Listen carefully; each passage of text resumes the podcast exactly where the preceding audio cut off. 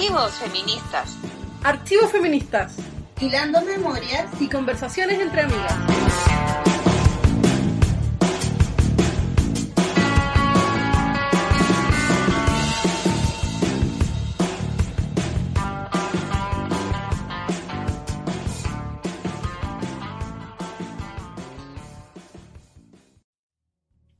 Hola, llegamos a un nuevo capítulo de Archivos Feministas. Les damos la bienvenida a quienes nos escuchan. Acá estamos con Panchiva en nuestro estudio virtual, acompañadas de Toulouse, Lua y Ubi, que también les mandan sus saludos. ¿Cómo estás, Panchiva? Hola Mari, bien, bien, gracias. Es un gusto poder saludarte y saludar también a todas las personas que nos escuchan. Hoy tenemos un capítulo emocionante. a mí me parece muy emocionante siempre poder encontrarnos en archivos feministas, pero eh, hoy estamos contentas porque, bueno, nos van a acompañar muchas amigas y compañeras que van a estar con nosotros hoy en el programa. Pero antes de partir con nuestras secciones habituales, ¿qué tenemos que hacer, Mari? Saludar a nuestra querida radio del Centro Cultural Manuel Rojas, por donde está saliendo este capítulo de estreno y también recordarles que nos pueden seguir en nuestras redes sociales, Facebook, Instagram y que también pueden escuchar todos los capítulos de Archivos Feministas en distintas plataformas como Spotify, Evox, Apple Podcast, iTunes, Google Podcast. Y ahí les pedimos que se suscriban, que ahí nos pongan estrellitas, me gusta o, o como sea cada plataforma, que se suscriban y que nos sigan. Sí, suscríbanse en todas. No importa que ya estén suscritas en una, suscríbanse en la otra y compartan los capítulos de Archivos Feministas con sus amigues. Vamos entonces a dar por inaugurado este capítulo número 6 de la tercera temporada de Archivos Feministas. Hoy en Viajes por el Archivo nos acompaña Alejandra Cos Rosenfeld, una tremenda invitada que aceptó contarnos del gran trabajo que está haciendo, que es el archivo de Lottie Rosenfeld, que es una gran artista feminista, artista chilena que falleció hace muy poco, falleció en julio del 2020 y su obra ha inspirado a generaciones de feministas y ha sido parte también de las genealogías de los feminismos y del arte en Chile. Eh, Lottie Rosenfeld nació en 1943, fue parte del grupo CADA, del colectivo de acciones de arte, en 1979, que fue un grupo en el que estuvo junto a Yamel El Tit, Raúl Zurita, Juan Castillo y Fernando Balcelles, que fueron parte de la vanguardia en términos de generar una oposición desde, desde el arte, desde la performance, desde el compromiso político y social que implicaba la oposición a la dictadura. Ella también fue parte de Mujeres por la Vida, este colectivo tan, esta coordinación tan importante en los años 80, y hay un sinfín de obras que son muy icónicas. Una que se llama Una milla de cruces, que es esta, quizás han visto esta imagen, que son cruces en la carretera, que también la hizo en muchas partes, y el no más, que se usó fuertemente por los movimientos de mujeres y feministas en contra de la dictadura y por otros movimientos sociales y que se sigue usando, ¿no? Así que les invitamos a escuchar a Alejandra Cos Rosenfeld del archivo Lottie Rosenfeld.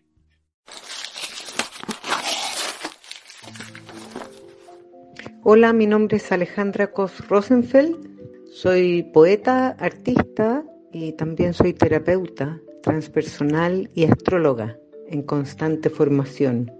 Estudié letras y arte y actualmente estoy trabajando en el levantamiento del archivo del artista Lottie Rosenfeld, quien era mi mamá. ¿Ya? Em, bueno, eh, la experiencia de trabajar dentro de este archivo ha sido muy interesante y como bien decía ella, no hay tiempo que no se cumpla ni deuda que no se pague y llegó la hora que siempre supe que llegaría, que era en el fondo hacerme cargo de su archivo. Bueno, la experiencia de haber sido su hija y su asistente tantos años, desde el 94 hasta el 2020, hacen que el levantamiento sea muy fluido, porque crecí entre cintas, cables, libros, por lo que me siento muy cómoda y conozco eh, el lenguaje, por decirlo de alguna manera. En este levantamiento trabajamos solo mujeres y eso dice bastante de cómo las cosas se han ido dando. La archivera que trabaja con nosotros es Isabel Cáceres y es la que nos guía los pasos de ordenamiento y clasificación del material. Ya nos ha enseñado a, cómo realizarlo, porque si bien la Loti fue una archivera nata, tenía todo muy bien ordenado y todo en muy buen estado, eh, lo tenía repetido un montón de veces. Eh, por ejemplo, las carpetas que hay en el computador, en los discos duros. Entonces, Hoy en día se podría decir que el archivo está tomando cuerpo y se, se, se, va organizando y ordenando, cosa de que uno quiera buscar, por ejemplo, alguna obra, vaya directo a, este, a esta plataforma que, tenemos y que vamos a tener, que todavía no está muy, muy bien definida, y salga toda la información, ya sea de obra de registro de video, por ejemplo, de papel, fotografía, etcétera. Y bueno, creo que em, es muy importante eh, rescatar el tema eh, de archivo y mucho más importante, por supuesto, del archivo de mujeres, ¿ya? Porque en el fondo son huellas que van quedando, que es parte de la memoria y, en realidad en la medida que uno va escarbando se va dando cuenta que, que va más atrás y más atrás y desde los inicios esta lucha feminista. Hoy en día eh, creo que gracias a todas las cicatrices que, fueron quedando, eh, podemos decir que, podemos visibilizar que incluso hoy en día la lucha sigue más viva que nunca. Bueno, trabajar en el archivo de Lotte Rosenfeld creo que es una manera de conservar la memoria, el compromiso, es respetar eh, y continuar con su legado con el legado de su forma de educarme, por lo menos a mí como mujer, que fue siempre luchando por nuestros derechos. Les mando saludos y un abrazo.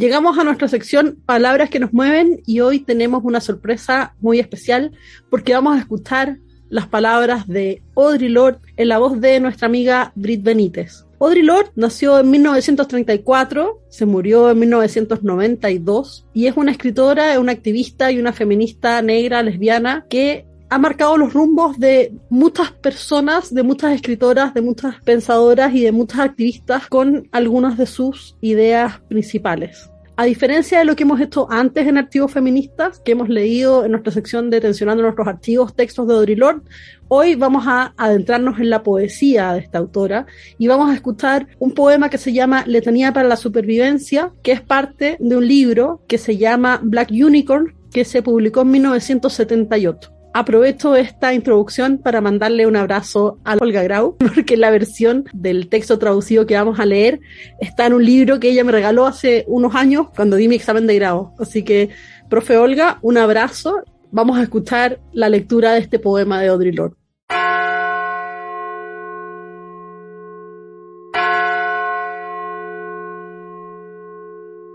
Letanía para la supervivencia para las que vivimos en la orilla, sobre el filo constante de la decisión, cruciales y solas, para las que no podemos disfrutar los sueños pasajeros de la elección, que amamos en umbrales yendo y viniendo, en las horas entre amaneceres, mirando dentro y fuera, a un tiempo antes y después, buscando una hora que pueda criar futuros como pan en las bocas de nuestros hijos, para que sus sueños no reflejen la muerte de los nuestros.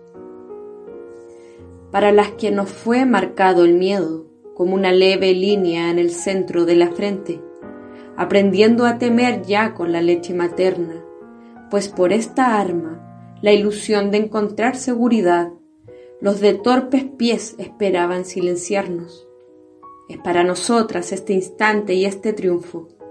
Nunca se esperó que sobreviviéramos. Y cuando sale el sol, tememos que no se quede. Cuando el sol se pone, tememos que no salga por la mañana. Cuando el estómago está lleno, tememos la indigestión. Cuando el estómago está vacío, tememos no volver a comer nunca. Cuando nos aman, tememos que el amor se desvanezca. Cuando estamos solas, tememos que el amor nunca vuelva. Y cuando hablamos, tememos que nuestras palabras no se oigan ni sean bien recibidas, pero cuando callamos aún tememos. Así que es mejor hablar recordando que nunca se esperó que sobreviviéramos.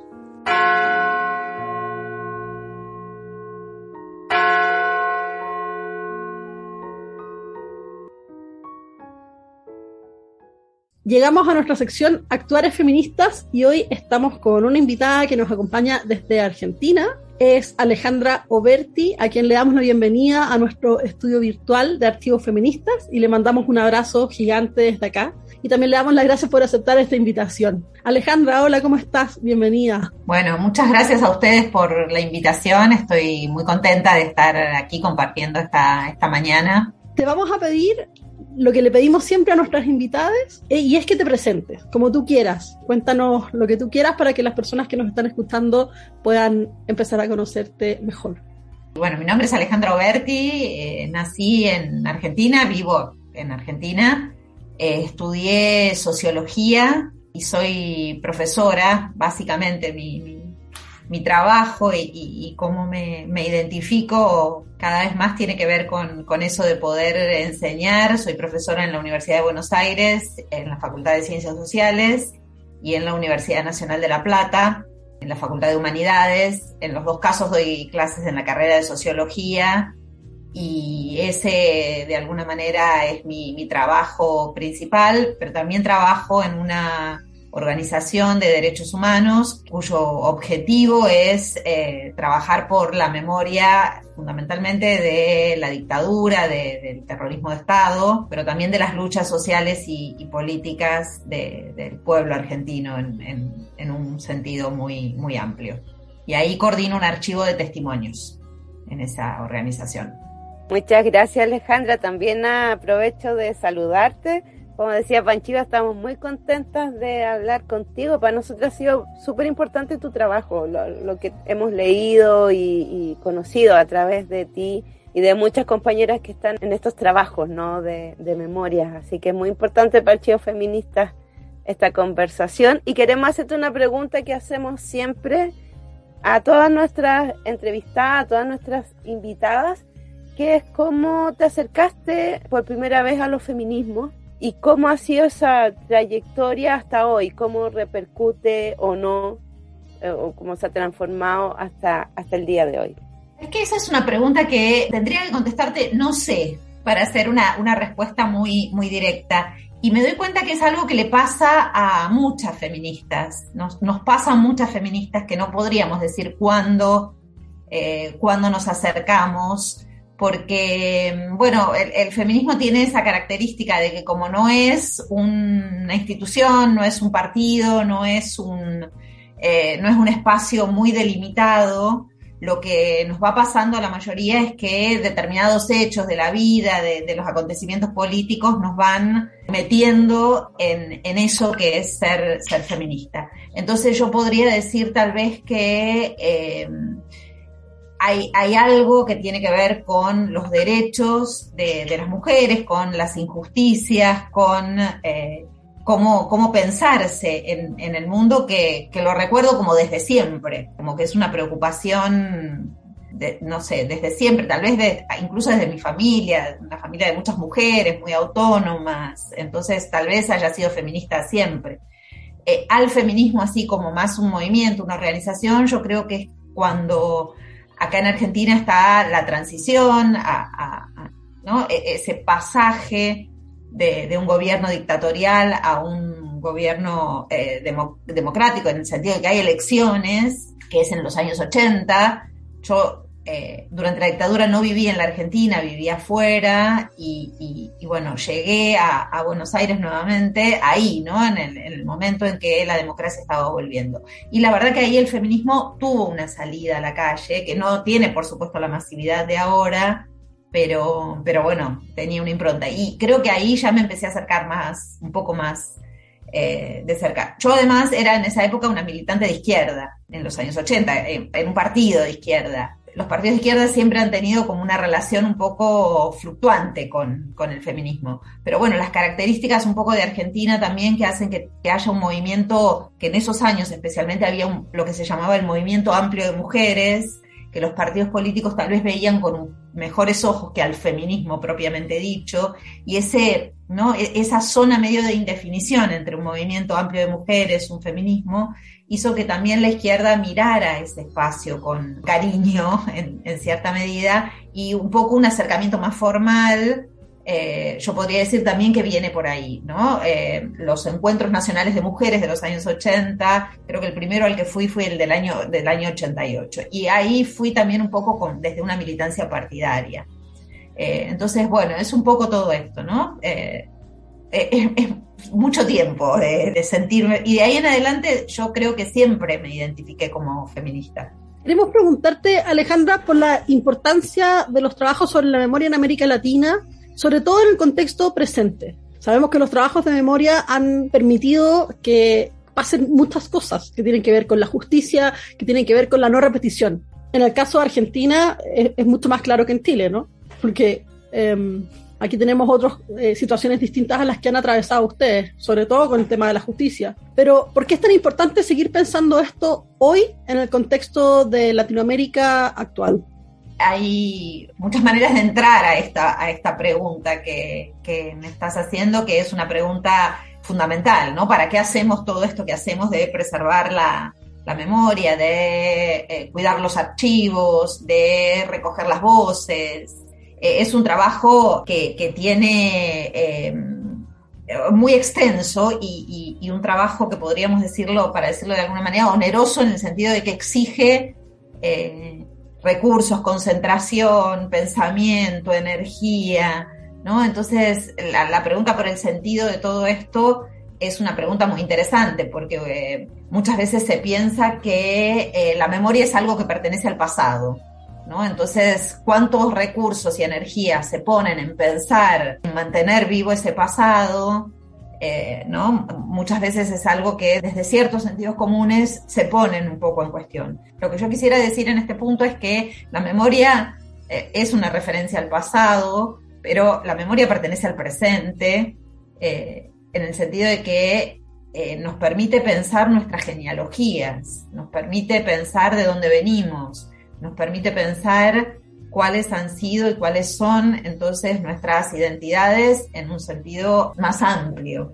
Eso para la memoria en general, la memoria de nuestros movimientos. Cuando pensamos, por ejemplo, en el caso argentino, en la memoria, las memorias de los feminismos, a veces se pierde de vista esta, historia más larga, ¿no? No tan larga tampoco, ¿no? Estamos hablando de 40 años, 40, sí, 40 años, ¿no? La transición muchas veces se pierde de vista esa historia más larga que tiene que ver con eh, una salida de la dictadura donde un conjunto muy amplio de organizaciones, de, mujeres y de otras organizaciones también, pero estamos hablando de las organizaciones de mujeres y las organizaciones feministas, pusieron ahí un mojón importante para pensar que la democracia no era solamente una cuestión de procedimientos.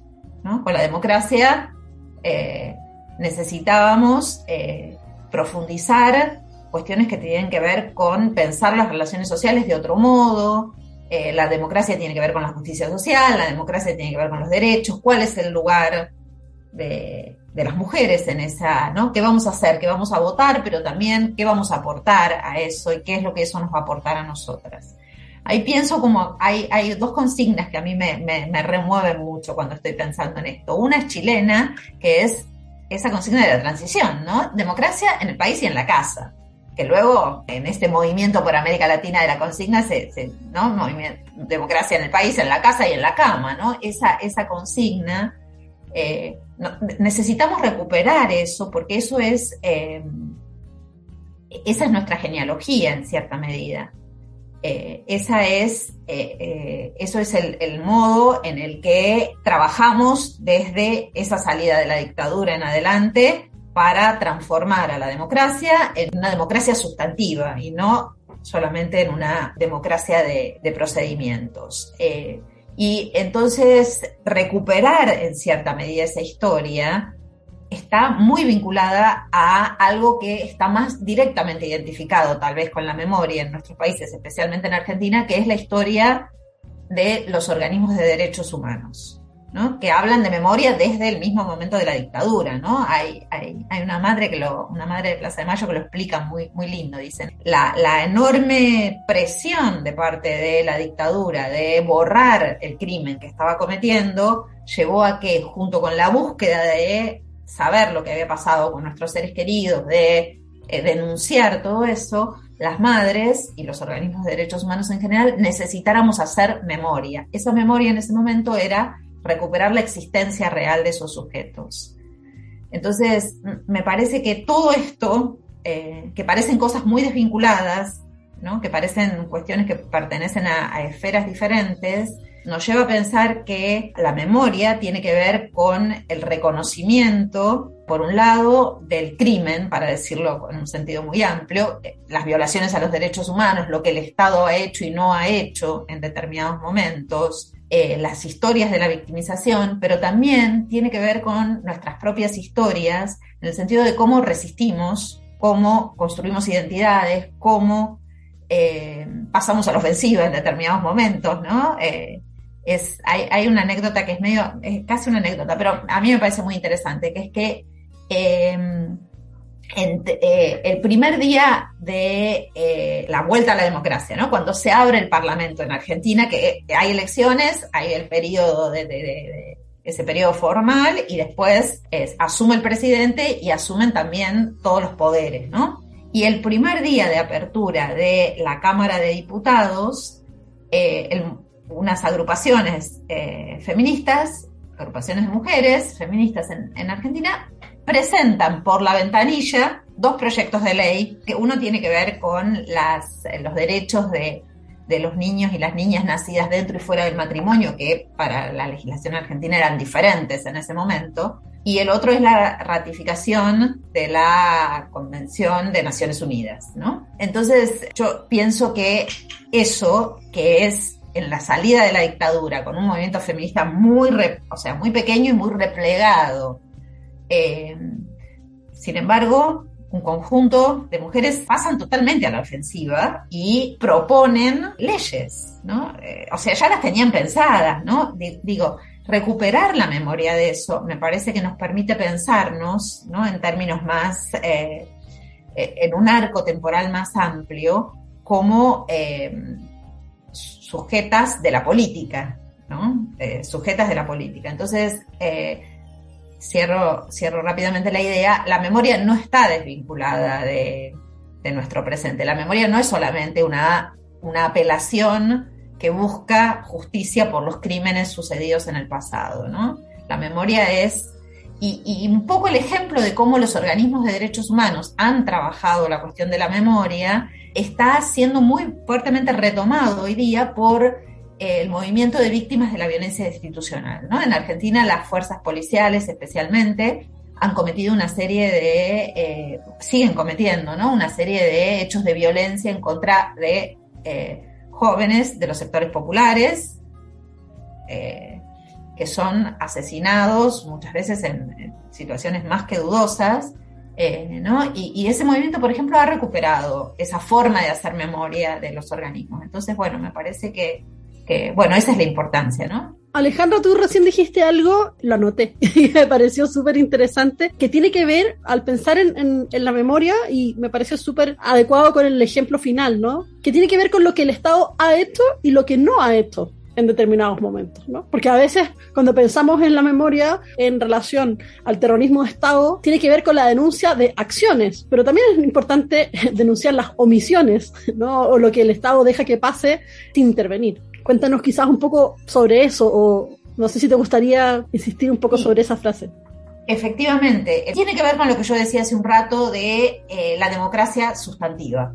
La democracia no es solamente un procedimiento a través del cual podemos elegir nuestros, nuestros y nuestras representantes cada X cantidad de tiempo y que nos garantiza entonces ciertos recambios institucionales, etcétera. Y una especie de compulsa entre cuáles serían las políticas eh, ¿no? más adecuadas para cada momento y luego una cierta confianza en que las personas que votamos vayan a llevar adelante esa, e, e, eso que son los procedimientos, que no estoy minimizando ¿no? el hecho de que haya elecciones ni nada por el estilo, no, no, no voy por ese lado, pero digo, eso es un aspecto, pero el otro aspecto es eh, la, la, potencia que tienen los movimientos eh, cuando no cuando eh, trabajan por darle contenido, eh, ¿no? darles contenidos a esos, darle, darles un sentido, ¿no? decir, bueno, esto esperamos que sea la democracia.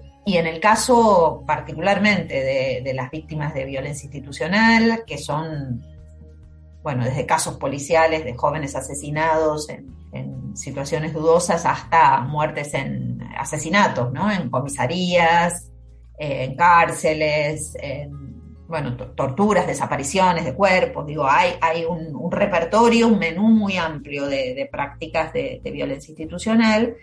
Eh, en ese caso tiene que ver con una cadena enorme de omisiones de parte del Estado, que tienen que ver con la educación, la protección, eh, la, seguridad de los ciudadanos y las ciudadanas, eh, la, existencia de fuerzas policiales que, tienen como misión principal generar mecanismos de control social y mientras esa función se cumpla eh, no hay ningún tipo de control sobre su accionar en ningún nivel. Digo, todo eso eh, es, un problema, es una deuda, una deuda enorme que tiene la, democracia. ¿no? y en, la primera, en la primera de las preguntas yo decía, bueno, dos consignas, ¿no? Esta de, eh, esta de Chile, ¿no? De eh, democracia en el país y en la casa, y dije, bueno, hay otra que la, guardé para decirla más, más adelante porque me parecía muy extenso lo que estaba diciendo, que es una deuda de la democracia, ¿no? La deuda de la democracia es una consigna muy fuerte que tuvo el movimiento de mujeres, el feminismo acá en Argentina, cuando pasó a la ofensiva con la cuestión de la, con la exigencia de legalización del aborto, ¿no? El aborto una deuda de la democracia. Eh, que a mí me parece muy buena porque resume un poco todo esto, ¿no? O sea, eh, y, esa idea de deuda, deuda, la democracia tiene deudas, es una idea que no es solamente para pensar esa, esa ley, sino todo esto otro, ¿no? tiene muchas, muchas deudas, nuestras democracias tienen muchas deudas con, con, el pueblo, ¿no? Además de que tiene unas deudas tremendas. Sí, gracias Alejandra.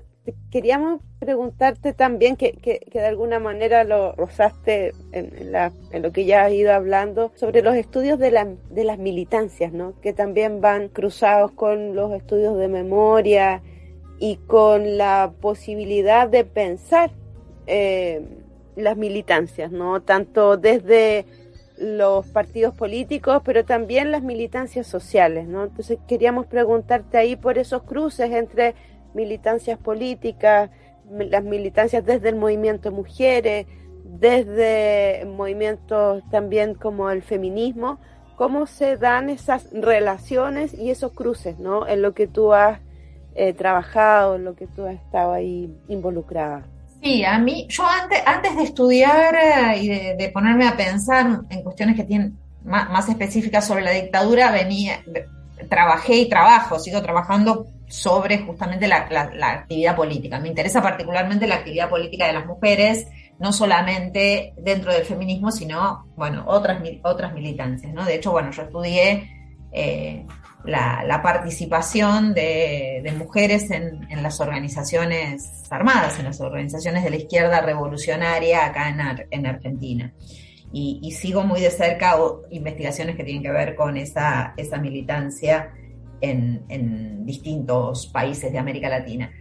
Yo creo que los estudios de la militancia tienen eh, la, la virtud de poner en el centro de la escena las formas de acción política nuestras formas de acción política, de las izquierdas, de los movimientos revolucionarios, de los movimientos sociales, del movimiento feminista, del movimiento de mujeres, ¿no? Tienen como la virtud de poner el foco en nuestras propias prácticas y, me parece que son fundamentales porque sirven para pensar en los límites, ¿no? Los, límites, las... Eh, cuánto de nuestras prácticas también están cruzadas, influenciadas y limitadas por, lo voy a decir con un término muy general, pero la política burguesa, para decirlo de alguna manera, ¿no? Cuánto de nuestras prácticas, porque bueno, no estamos, no vivimos, eh, no vivimos fuera del mundo. Entonces, cuánto de esos cruces nos atraviesan y, entonces me parece que los estudios que tienen que ver con las militancias eh, o mirar o trazar genealogías de las militancias nos permiten no estar naciendo de nuevo cada vez, no, no, empezar de cero cada, cada vez. Eh, a mí me importan bastante las, las genealogías, no por una cuestión de reivindicar ¿no? de manera permanente lo que ya pasó, eh, sino porque me parece que eso es profundamente eh, empoderante. ¿no? Empoderante no es una palabra que me gusta, pero nos da potencia, ¿no? nos produce una cierta potencia. No sé, a mí me parece que mirar lo que hicieron las mujeres que se incorporaron muy fuertemente a las organizaciones político-militares en los años 60 y 70, a mí me permitió comprender por qué en ese momento fueron esas organizaciones las que captaron la atención de muchísimas jóvenes más que un incipiente feminismo que había en ese momento en Argentina, ¿no? O sea, que resultó interpelante para eh, un conjunto amplio de jóvenes que se sumaron a, esa, militancia que, bueno, las izquierdas en ese momento tenían en, relación a algunos temas posturas bastante conservadoras, em, veían, no, no, miraban con mucha... Eh, con mucho cuidado eh, la situación diferencial de las mujeres. Creían que, bueno, la revolución iba, iba a producir eh, todos los cambios necesarios, ¿no? Eh, bueno, a mí me parece que ahí hay algo para comprender. y lo mismo me pasa, me pasa algo similar, sucede, me parece, algo similar con la historia del movimiento de mujeres y el feminismo, que, repito, muchas veces parece que hay un corte, ¿no? Que, que hay una explosión que se da post-2015 en Argentina o, bueno, 2011, 2012 en otros lugares, ¿no? Donde, bueno, el feminismo explota y se transforma en un movimiento mucho, con mucha más legitimidad social y que tiene, bueno, eh, una capacidad de incidir muy, mucho más grande, ¿no? Entonces pareciera ser que nacimos en, ese momento, eh, ¿no? No nacimos en ese momento. Y no hay, bueno, yo creo que además también las militantes de los 80, eh, yo, las quiero reivindicar, pero, pero no es ese, porque para eso podemos hacer un homenaje y punto. No, no es ese el sentido de lo que estoy diciendo. Eh, ¿no? Eh, quiero, quiero comprender ese trazado genealógico y quiero comprender también qué se borró y por qué se borró en un determinado momento. ¿Dónde están los énfasis en un determinado momento? El otro día estaba dando una clase eh, hablando sobre, eh, bueno, era, era, sobre varios temas, pero bueno, eh, en una parte de la clase estábamos comentando los encuentros feministas latinoamericanos y del Caribe. Y yo pasé unas imágenes del encuentro feminista del 81 en Bogotá, del primer encuentro feminista latinoamericano y del Caribe que se produce en Bogotá, bueno, en unas determinadas circunstancias. y pasando imágenes, fotos, comentarios adentro de algunos de los talleres, eh, una, una, feminista conocida, una señora grande hoy muy, muy reputada, que en ese momento era, bueno, tenía 40 años menos, y entonces con una guitarra cantaba una canción acerca del aborto, ¿no? Muy, eh, muy simpática, muy llena de chistes y todo lo demás. Y claro, las estudiantes de 20, y pico de años estaban todas así, dice, pero está todo dicho acá. ¿no? O sea, pero no está todo dicho, por supuesto que no, porque no han pasado muchas cosas en el medio y hay muchas transformaciones. Pero lo que me sorprendía era que eh, no tenían, y, son estudiantes universitarias que están cursando una materia que tiene, que está en un área de estudios de género, que están preocupadas, que van a encuentros, que tienen una actividad, van a marchas, van a... no tenían la menor idea ¿no? No, es parte de su genealogía. Eh, Y yo no, no creo que tengan que reivindicar lo que hicieron las feministas de los 80. Pueden criticarlo, pueden desconocerlo en el sentido de que pueden distanciarse, pueden encontrar que ahí no hay nada interesante. Lo que no me parece, o sea, me parece que es un problema, es no conocerlo directamente, ¿no? Ahí me parece que eso nos, porque cuando, cuando se conoce, produce un cierto movimiento. ¿Dónde estoy? Qué hice, ¿no? ¿De dónde vengo? ¿no? A mí me parece que en ese sentido, y repito, no es solamente la idea del homenaje, que bueno, también está bueno y hay que hacerlo, pero no, no, no es en ese sentido.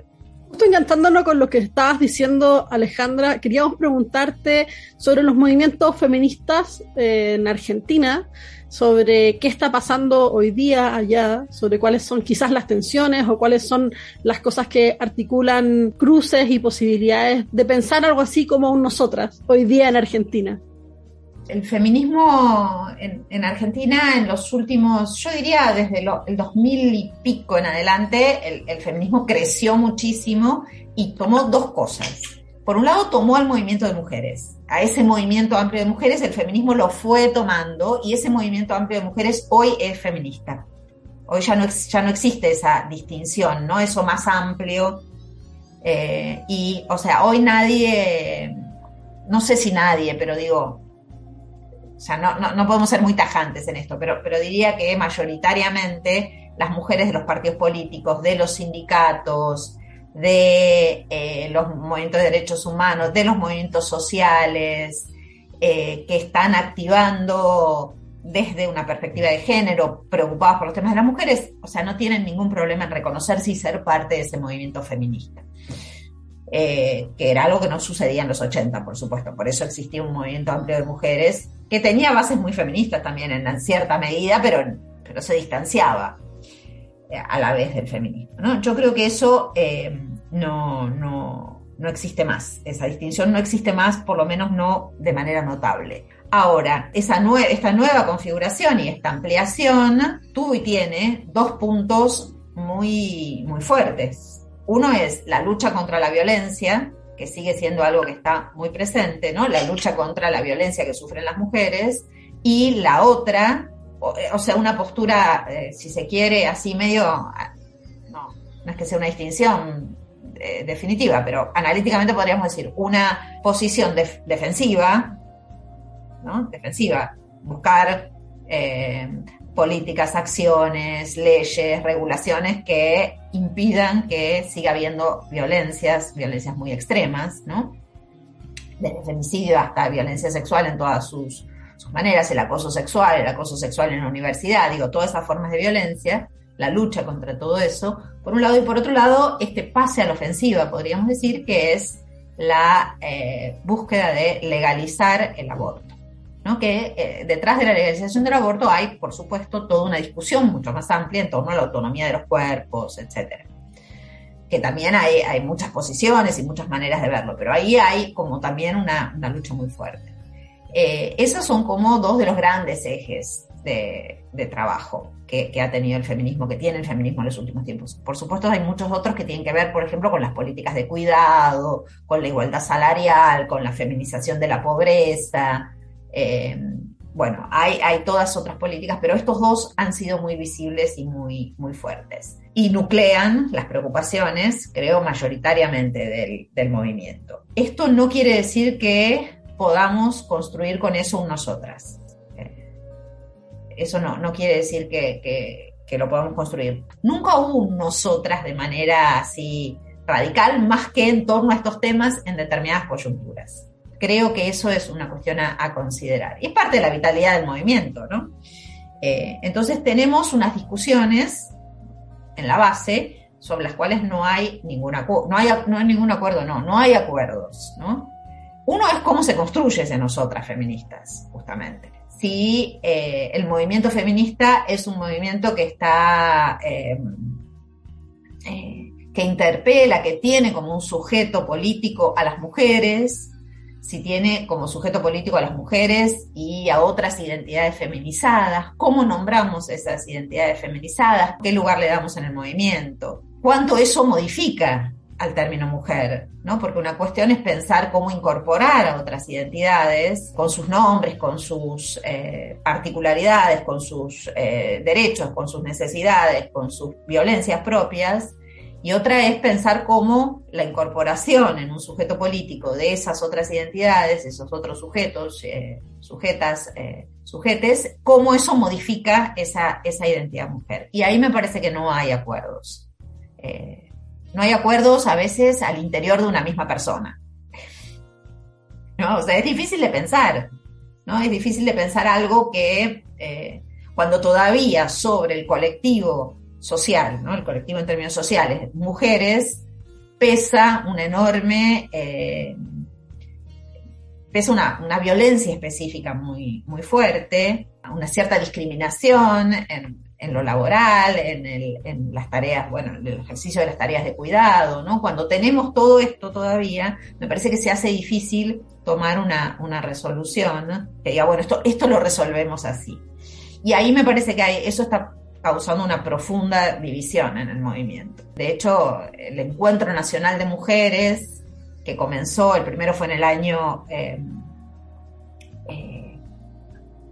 86, eh, eh, en el año 1986, se reunieron mil mujeres en la ciudad de Buenos Aires. Eh, bueno, ese encuentro entonces tenía un sentido de encuentro, porque no querían que sea un congreso, algo con ponencias, algo vertical, sino, bueno, un encuentro cierta horizontalidad que permita discutir. Nacional, porque eh, en contra de la idea de que Buenos Aires centraliza toda la actividad política, la idea de, bueno, federalizarlo, ¿no? De que haya gente de todo el país. Entonces, una dimensión nacional y de mujeres, porque si bien había feministas activándolo, lo que se buscaba era que sea un espacio mucho más amplio, con las mujeres de los partidos políticos, de los sindicatos, de los movimientos sociales, artistas, el movimiento de derechos humanos, ¿no? Esa búsqueda de un, espacio amplio eh, era lo que eh, querían para, ese encuentro.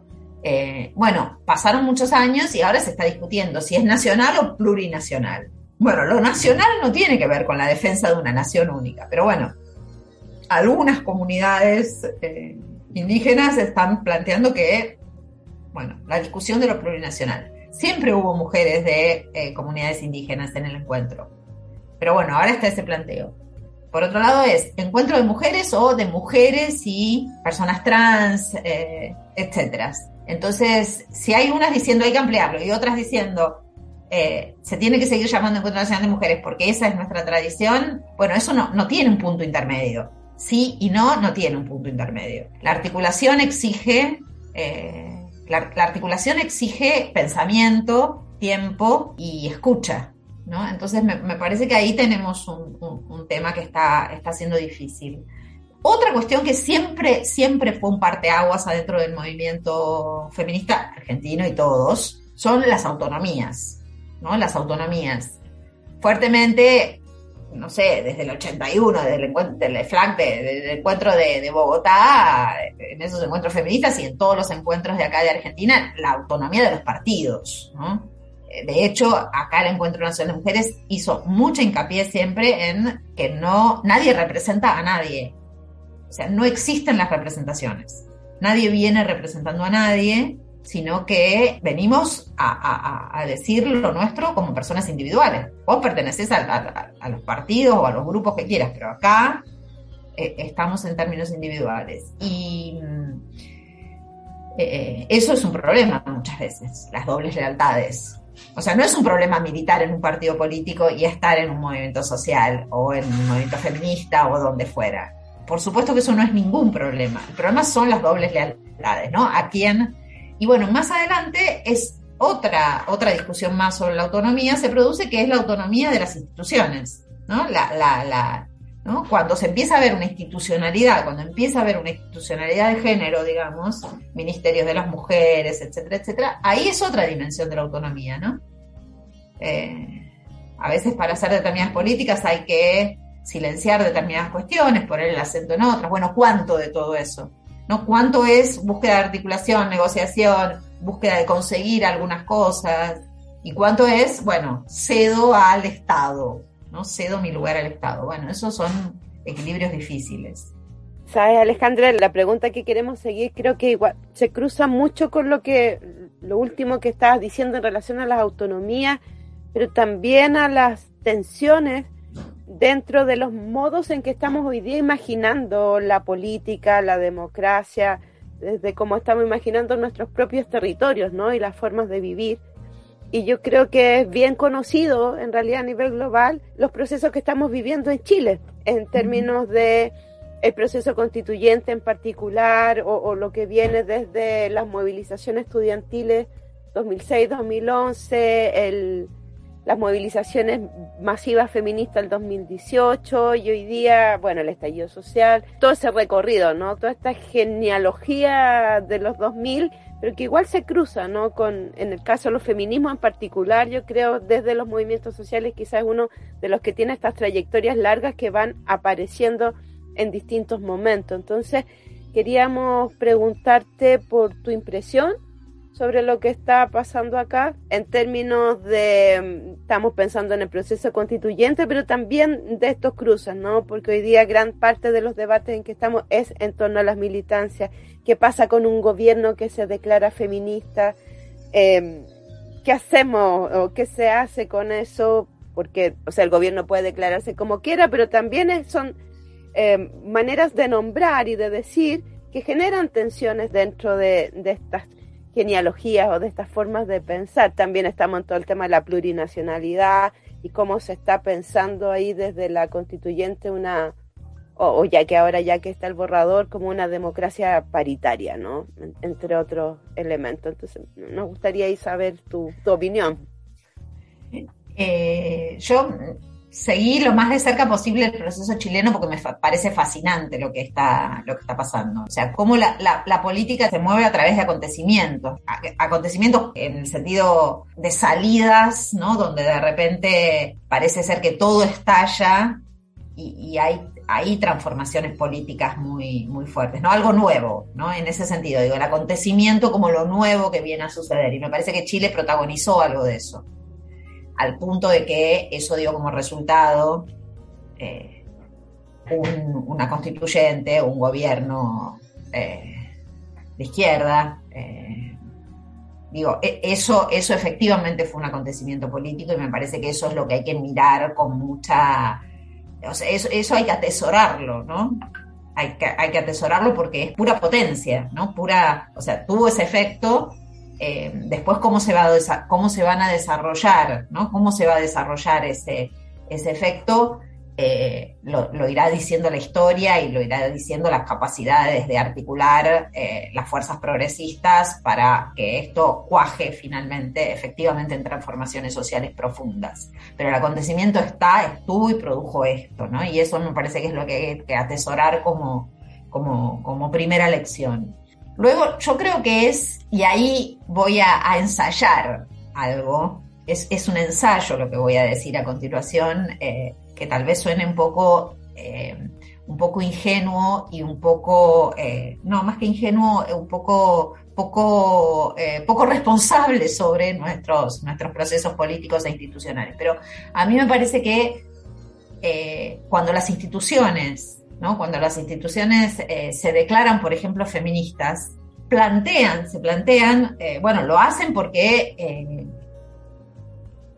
porque vamos a, mirarlo por la positiva, porque consideran que hay transformaciones y hay necesidades que tienen que ver, que, se reconocen en producir otras formas de igualdad, formas más sustantivas de participación de las mujeres, de reconocimiento de las identidades sexuales. Digo, podemos pensar que hay una, mirada honesta en el sentido de que, bueno, todo esto es necesario, esto es eh, bueno para la institución, bueno para los sujetos y las sujetas que eh, viven en esas instituciones. Entonces, eh, mirándolo de ese, de ese modo, podemos decir que eso es una declaración, Luego, eso se tiene que transformar en algo sustantivo, como decíamos de la democracia también, ¿no? Eso tiene que transformarse en algo sustantivo y eso tiene que producir entonces modificaciones y transformaciones en las relaciones sociales. Eh, y ahí va de nosotras eh, y de nosotres eh, exigir, y trabajar para que eso eh, efectivamente se pueda transformar sin tener miedo a, criticar. Y ahí voy a la cuestión de la autonomía también. Muchas veces lo que pasa, en, lo voy a, para un Estado me resulta muy difícil y sobre todo para un proceso tan nuevo como el chileno, no, no me animo a, decir en términos estatales, ¿no? en términos de esa discusión con el Estado que decir, pero por ejemplo en las universidades, ¿no? varias de nuestras universidades acá en Argentina dijeron, bueno, somos facultades feministas, universidades feministas, bueno, eh, muy bien, o sea, eso es muy bueno, pero eh, hacia, el, hacia el interior. O sea, ¿cómo vas a escuchar esa demanda? ¿no? ¿Cómo la vas a escuchar esa demanda?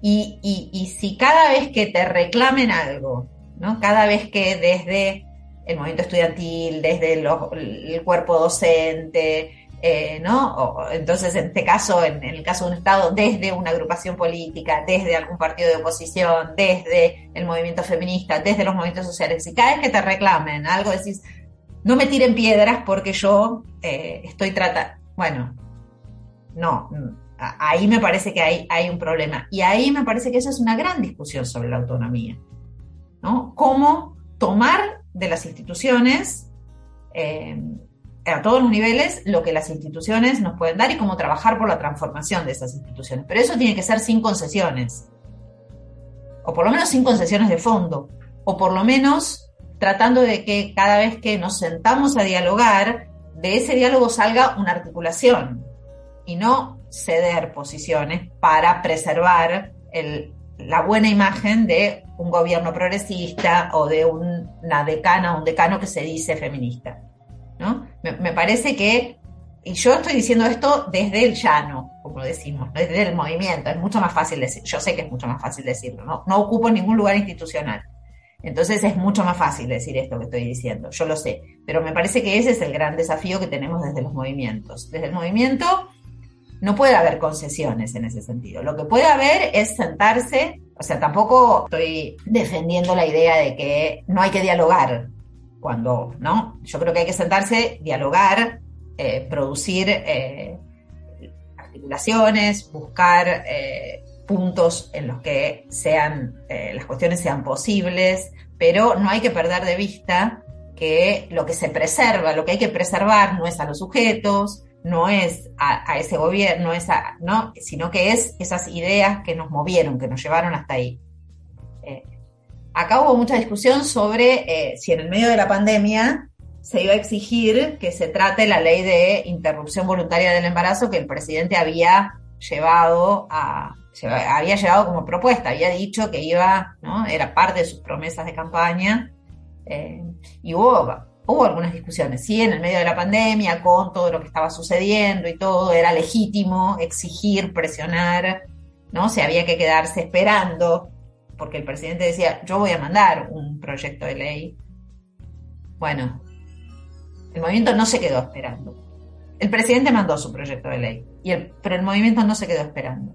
¿no? Yo creo que ahí hay, algunas lecciones, eh, no, no, no lo digo por el resultado, ¿eh? o sea, a veces los resultados, bueno, no, no, no, no sé, no siempre es eficaz lo que hacemos, pero no, no, no me refiero al resultado, pero digo, me parece que ahí lo que hay es una autonomía. Autonomía no quiere decir no diálogo, no quiere decir no articular, no buscar a las instituciones, pero quiere decir eso, autonomía, mantener esos principios que nos llevaron hasta ese determinado lugar. Eso es lo que me, parece que es el enorme desafío que tenemos por delante. Y Chile es eh, un faro, una o sea, lo, estamos mirando con, eh, en este momento con, con, mucha, mucha, mucha expectativa, mucha expectativa de que haya ese, ese encuentro entre una política de Estado que promete eh. Eh, transformaciones sociales profundas con una nueva constitución, digo, que, que promete, o sea, mucho, promete en el, sentido, bueno, no, no, no, no de promesa, eh, sino promete en el sentido de que nos, nos resulta un horizonte sumamente atractivo. Entonces, bueno, no se cuida eso diciendo, bueno, no vamos a decir nada porque eh, lo tenemos que preservar. No, eso no se cuida así. Me parece que eso se cuida siguiendo la tradición que lo llevó ahí. Y la tradición que lo llevó ahí no fue justamente no decir nada. Está súper interesante eso. Y claro, no sé, no sé si te fijaste las caras que pusimos cuando dijiste lo del faro, porque en realidad estando acá es esta sensación rara de, de, esperanza, a veces miedo, a veces rabia también, ¿no? Por esto que tú dices, como la, autonomía, la crítica, las posibilidades de hablar sobre ciertas cosas, la idea de la traición también. Así que no, nos encantó, al menos a mí me encantó escuchar ese, ese ensayo, experimento que nos propusiste. Muchas gracias, Alejandra. Tenemos otra pregunta. La advertimos desde ya a nuestras auditores que esta entrevista va a ser un poco más larga que las habituales, pero que estamos encantadas, así que vamos a seguir nomás. Una de nuestras últimas preguntas ya, sí, para que tú puedas seguir tu mañana de sábado. Tiene que ver con preguntarte sobre en qué estás trabajando ahora, cuáles son tus proyectos, qué estás mirando, eh, qué estás haciendo, cuáles son tus planes, algo así. Yo sigo trabajando en, trabajo en memoria abierta y estamos ahí trabajando muy intensamente en, en, en, pensar justamente los legados del movimiento de derechos humanos en otros movimientos, el modo en el que se articularon. O sea, esas son las colecciones de entrevistas en las que estamos trabajando en este momento. También estamos tratando de eh, construir, eh, reconstruir un poco cómo fue todo el proceso de justicia en relación a las violaciones a los derechos humanos, porque hubo muchos juicios en muchos lugares del país, pero a veces no se conoce, no hay, no hay un buen archivo, no se conoce lo suficiente. Esos son algunos de los proyectos en los que estamos involucrados en, memoria abierta. También estamos pensando cómo, eh, ¿no? cómo algo de esto, de este legado que es de, de, la sociedad civil, ¿no? el legado de los organismos de derechos humanos, eh, puede servir un poco también como como, como modelo o puede empezar a dialogar con eh, organizaciones de la sociedad civil de otros países, ¿no? En otros procesos que tienen también mucha, mucho, por ejemplo, el caso de Colombia, eh, que muchísimas organizaciones de la sociedad civil han reunido documentación, han tratado de eh, hacer trabajos que tienen que ver con la memoria, construir un legado para la justicia, bueno, Un poco entrar en diálogo con esas organizaciones, hacer entrar en diálogo con esas organizaciones a los eh, organismos de derechos humanos de Argentina. Digo, un poco esos son los trabajos que estamos haciendo en memoria abierta. Y más a nivel de mi trabajo docente y el trabajo personal, yo estoy eh, preocupada, ocupada, preocupada con dos cuestiones que, me interesan. Una, eh, tiene que ver con esto de las genealogías del movimiento feminista en Argentina y el movimiento de mujeres, porque me parece que eh, necesitamos pensar eso un poco más todavía. Y la otra cuestión que me está ocupando bastante tiene que ver con eh, cómo pensar las violencias eh, adentro de las instituciones. ¿no?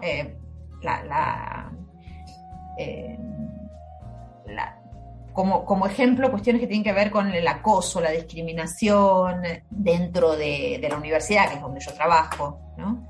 Eh, eh, acá en Argentina hubo en los últimos 6, 7 años una enorme problematización de esas situaciones que llevó a que haya en todas las universidades nacionales, creo que casi todas ya, eh, protocolos de cómo se debe actuar en casos de violencias de ese tipo, ¿no? Acoso, eh, discriminación, maltrato, eh, incluso, bueno, en casos más graves, cómo se debe acompañar, ¿no? Cómo, cómo, se puede o se debe acompañar, en los casos en que hay que hacer denuncias o que, pasa a cuestiones mayores. Digo, hay, toda una preocupación con un montón de protocolos y hay, eh, eh, se generó, ¿no? Se, se, viene generando toda una institucionalidad que tiene que ver con eh, áreas, secretarías, eh, direcciones, espacios muy diversos que miran un poco lo que, lo que está pasando y tienen la obligación de aplicar eh, algunas políticas en ese sentido. Y por otro lado, algunas de esas áreas han empezado a pensar cómo generar en, en esta idea de expulsar al patriarcado de, las universidades, cómo generar espacios, nuestros contenidos, los contenidos que tienen que ver con los estudios de género, se transversalicen y tomen distintas, eh, los distintos programas de estudio, para, decirlo de alguna manera, ¿no? Cómo, cómo, están influidos por eso. Otras, otras preocupaciones que han surgido tienen que ver con el lenguaje, el uso del lenguaje, ¿no? Que, ahí me parece que también hay, hay, todo un tema de discusión. La, la, la cuestión de las paridades adentro de eh, los órganos de gobierno, de las universidades, ¿no? Todo esto está en discusión. Esto son todas discusiones muy nuevas, son como un montón de... Eh, de ventanas que se abrieron para, discutir. Esto está generando, como decía, toda una institucionalidad muy, muy importante. Y, yo, yo me estoy preguntando, dentro de todo ese marco, por algo muy chiquitito, que es cómo eso está incidiendo, repercutiendo en el modo en el que las personas viven y transitan y son afectadas por la vida institucional en este sentido. O sea, y, me, me interesa mucho tengo unos minutos para dar un ejemplo. Cuando se instaló el protocolo de actuación eh, para casos de violencia y discriminación de género de la Universidad de Buenos Aires, cuando eso llegó a la Facultad de Ciencias Sociales para eh, su aplicación, eh, una de las ah, tiene tres indicaciones. Uno es que hay que hacer relevamientos para saber qué es lo que pasa. Lo otro es que había que proponer eh, formas de capacitación, concientización, ¿no? Eh, y, la tercera cuestión era que había que hacer difusión, campañas de difusión de temas. Bueno, yo tomé, eh, junto con otras colegas, este aspecto que tenía que ver con, la, con el relevamiento, con saber, con conocer y diseñamos una encuesta. Una encuesta que dio unos resultados, bueno, muy interesantes, está publicado ahí en la página web de, la facultad, los resultados son muy interesantes, pero bueno, dentro de esa encuesta eh, hicimos una pregunta abierta que, para que la gente ponga lo que, eh, lo que, lo, que le interesara poner, ¿no? Y ahí me parece que en esa pregunta abierta nos, nos dimos cuenta de cuánta afectación hay Cuánta afectación que tiene capas y capas eh, de, sucesos que tienen que ver con los modos en los que transitamos en la universidad. Y esos modos en los que transitamos no es solamente un profesor, el ejemplo de un profesor más mayor que tiene prácticas tal vez de otras generaciones y maltrata a las estudiantes, a los estudiantes, a todos y a todas, particularmente a las mujeres y además dice eh, hace comentarios sexistas en todas sus clases. No es solamente ese, eso, que era el, estereotipo que esperábamos, ¿no? sino que hay un montón de otras prácticas que eh, tienen un costado patriarcal en el sentido más amplio de, lo que es el, patriarcado, ¿no? O sea, que ejercen una forma de, eh, de estar en la universidad profundamente autoritarias. Y eso es jóvenes, viejos, mujeres, también algunas mujeres, mayoritariamente varones, por supuesto, pero eh, algunas mujeres, eh, una falta de reconocimiento, ¿no? Eh, hay, como algo, yo noté en, esa, en esas respuestas abiertas, ¿no? Donde la gente podía escribir, como un desconcierto al modo en el que transitamos. Bueno, la Facultad de Ciencias Sociales de la Universidad de Buenos Aires, universidad pública, gratuita, masiva, la facultad más, si se quiere, abierta, menos formal en un montón de cuestiones, progresista, etcétera, etcétera, sucede todo eso. Me parece que es un termómetro para imaginar lo que puede suceder en otros lugares, por un lado. Y, además, me parece que lo que a toda esta institucionalidad que se está generando, me parece que eh, es, una institucionalidad que está un poco, y, lo digo amorosamente, ¿eh? porque bueno, yo participo de comités y, respeto mucho a la gente que está trabajando en esto, pero me parece que está un poco desconcertada. Eh, o sea, es mucho, ¿no? Es mucho. Cuando pasa algo efectivamente, como, bueno, me están atacando, ¿no? E, es, esa misma reacción defensiva que yo decía, me están, cuando, y no, ¿no? Eh, hay, hay, profundas incomodidades que hay que, hay que mirar, hay que tener una, una escucha más más atenta. Y hay que, y no hay que temer tanto que eso dañe esas institucionalidades. ¿no? A mí me parece que ahí, y para, para poder pensar eso, yo creo que hay que pensar muy bien qué es lo que la gente está diciendo cuando denuncia, cuando pide, cuando reclama, cuando... Muchas veces los reclamos no son posibles de resolver en las instituciones, por supuesto, pero eso no quiere decir no escucharlos. y darles un lugar y acogerlos y pensar eso. Esas son las cosas que me están preocupando en este momento. ¿Cómo enseñar es otra preocupación? ¿no? Todo esto está vinculado con cómo enseñar, ¿no? esas prácticas docentes. Alejandra, pensaba ahí mientras decía lo último, que acá algo que ha salido mucho antes de la pandemia, durante la pandemia y ahora, son los problemas de salud mental dentro de las comunidades universitarias. No hay una demanda importante del estudiantado en torno a eso, ¿no? a, sentirse permanentemente em, en un malestar permanente, pero que también tiene consecuencias bastante graves y parecen como comunidades completas, ¿no? Las universidades con con esto, con, problemáticas que van más allá de lo, de lo, de lo normativo incluso, ¿no? O, de lo, de los procedimientos de las clases que, están quizás más enraizadas, ¿no? Y que hay que mirar. Así que muchas gracias que nos dejas pensando. Y llegamos al final, es ya la última pregunta, que también una pregunta que hacemos siempre en tío feminista. Eh, le decimos la pregunta sobre el futuro, pero en realidad como tú entiendas y quieras entender el futuro. Algunas no han dicho que no existe, otras que sí, o, mediano, como tú quieras. ¿Qué deseas? ¿Qué imaginas para, para el futuro?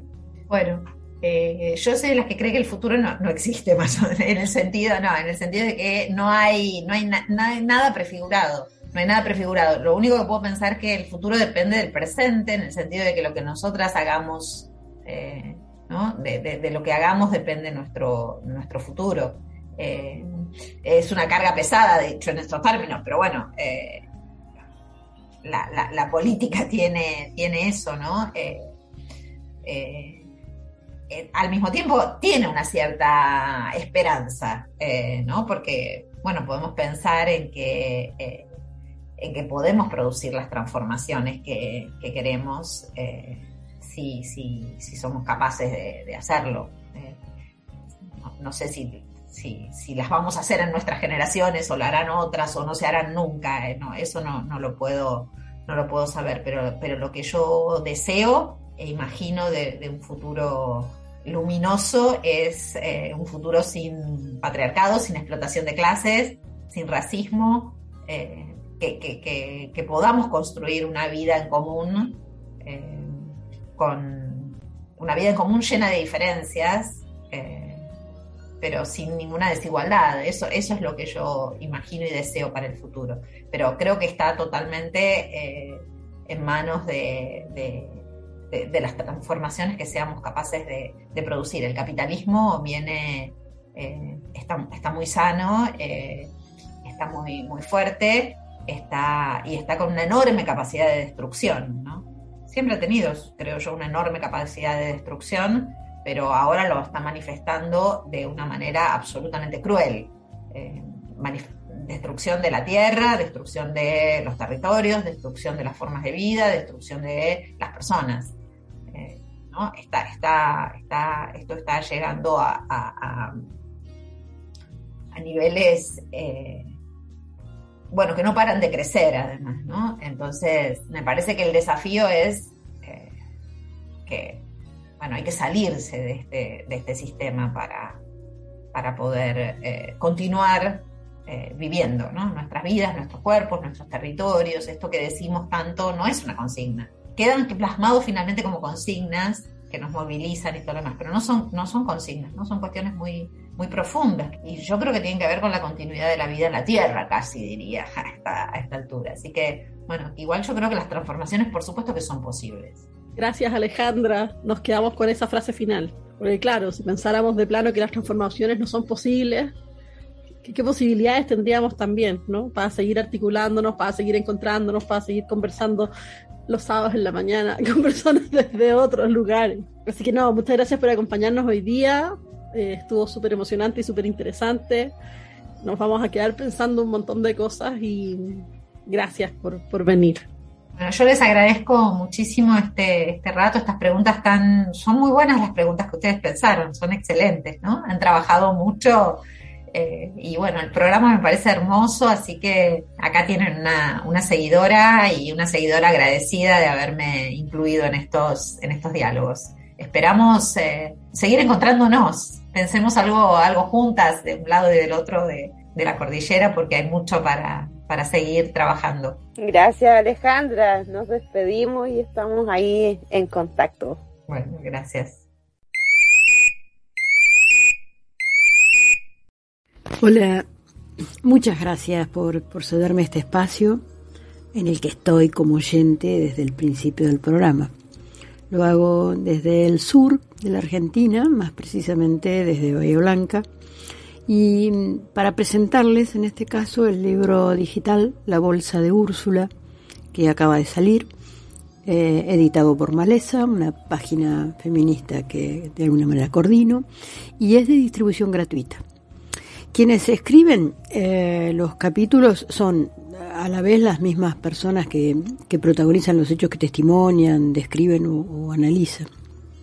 Feministas desde pueblos pequeños, eh, alejados de, los grandes centros urbanos, personas privadas de su libertad, compañeras eh, feministas mapuches, historias, la historia maleza de Sofía, una amiga travesti, o de Luciana, trabajadora sexual, ideas que tensionan academicismo y, activismo. Hay una entrevista también a Mónica Fernández Abello, abogada querellante eh, de todos los juicios de lesa humanidad desarrollados acá en nuestra ciudad, donde están las tres Fuerzas Armadas, y analiza la violencia sexual en esos campos de concentración y el, silencio de, las propias víctimas de, las violaciones, por ejemplo. Em, bueno, como, como si la bolsa a la que hace referencia Úrsula Leguín eh, hubiera sido esta vez el, dispositivo que nos permitió recolectar estos relatos, para nosotras preciosos, para ofrecerlos en un momento difícil, incierto y sumamente complejo de nuestros pueblos. Un abrazo a ustedes.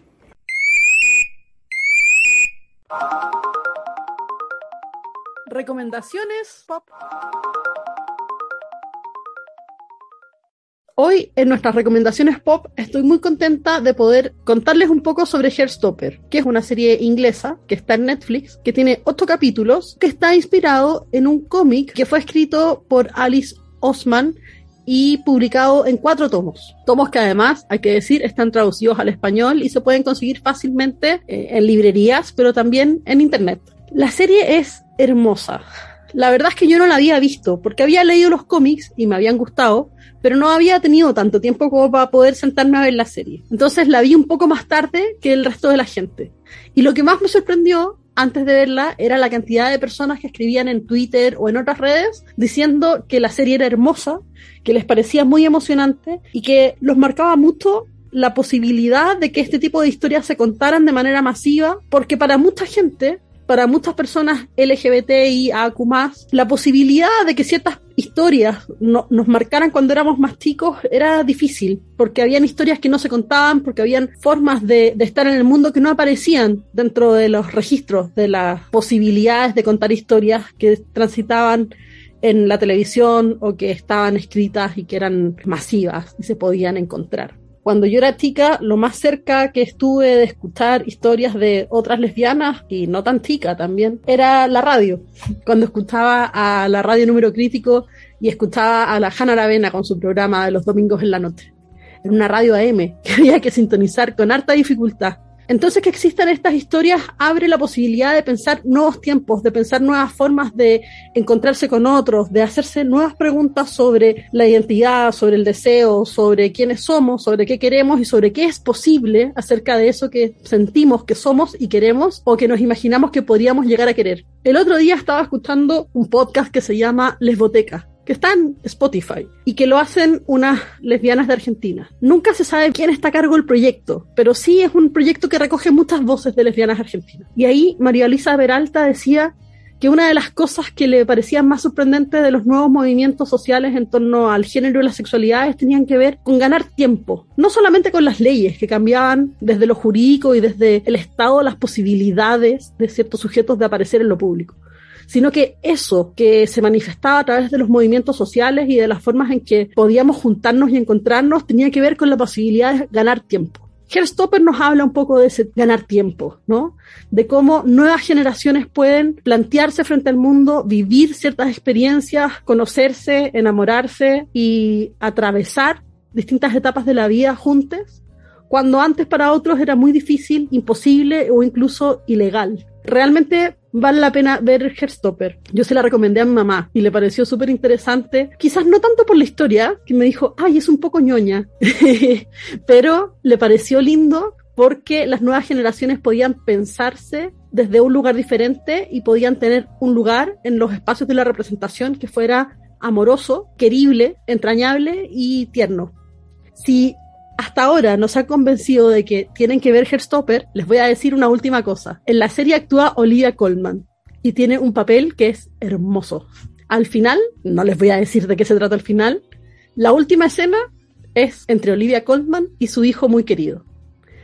Solo para ver eso, les cuento, son ocho capítulos cortos de más o menos 25 minutos que valen la pena ver de principio a fin. Herstopper en Netflix una aventura para ganar tiempo, para que otros puedan ganar tiempo.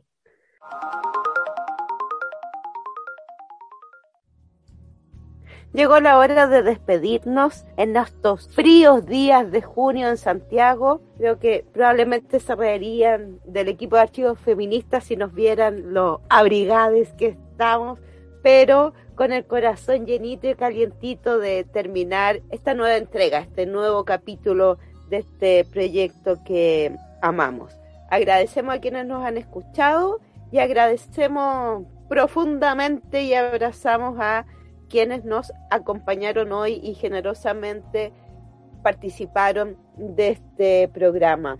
Alejandra Rosenfeld, recuerden buscar el archivo de Loti Rosenfeld, a Brit Benítez y el audio de Audrey Lord, a Alejandra Oberti, nuestra entrevista estrella de hoy que nos dejó pero prendidísimas y nos dejó aquí pensando en muchas cosas, así que un abrazo grande Alejandra, que además dijo que nos escuchaba y para nosotros fue una tremenda alegría y reconocimiento. Y a Viviana Becker y al equipo de Maleza Editorial. Busquen ahí este, la bolsa de Úrsula y les invitamos a seguirnos escuchando, a buscar archivos feministas a abrazarnos en este frío invierno. Abrazos Mari, muchas gracias por compartir este espacio nuevamente. Siempre es una alegría poder encontrarnos en nuestro estudio virtual. Y le mandamos un abrazo también a Valeria Merino Arte por hacernos nuestros afiches en esta temporada. Muchas gracias y saludos. Abrazos para todos. Chao, chao.